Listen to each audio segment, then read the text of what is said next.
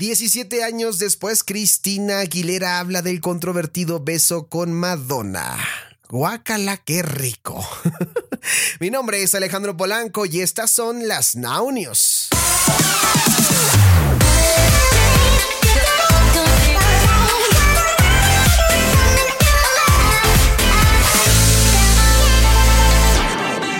Así es amigos, Cristina Aguilera quien compartió escenario con la reina del pop y su antigua rival Britney Spears. Por allá en 2003, en tan legendario número, no esperaba que la actuación fuera a causar tanto revuelo.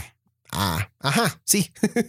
Aunque ese beso que compartió con Madonna en el escenario de los MTV Video Music Awards allá por el año 2003 no generó tanto interés como el que la reina del pop plantó solo unos segundos antes a Britney Spears, con quien compartió esa actuación que sirvió para celebrar los 20 años de trayectoria musical de la ambiciosa rubia. La cantante Cristina Aguilera reflexionó ahora sobre un momento que muchos consideran clave en la historia de la cadena musical.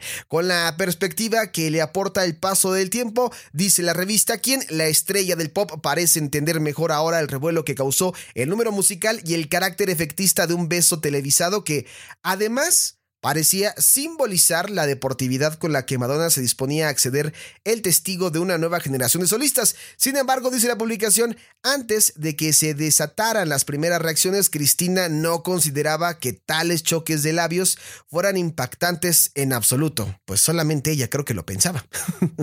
Sinceramente, en ese momento no me pareció impactante para nada. No llegué a pensar en todo lo que podía venir después. Para mí fue como, pues dos chicas besándose, pues ok, ¿no?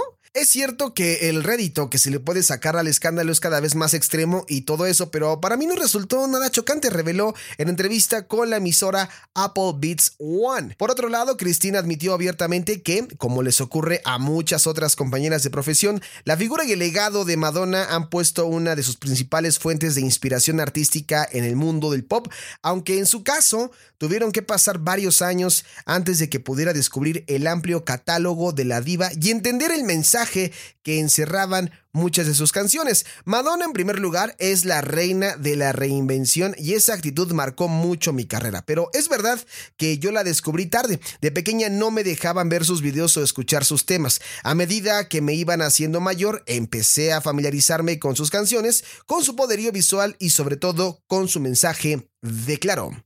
Estas fueron las Now News. No olvides suscribirte a mi canal de podcast y también compartir todos estos contenidos. Te recuerdo que todos los días durante el mes de octubre estamos compartiendo un episodio nuevo para todos ustedes. Me despido desde www.nowmusicradio.com. Mi nombre es Alejandro Polanco en arroba Polancomunica.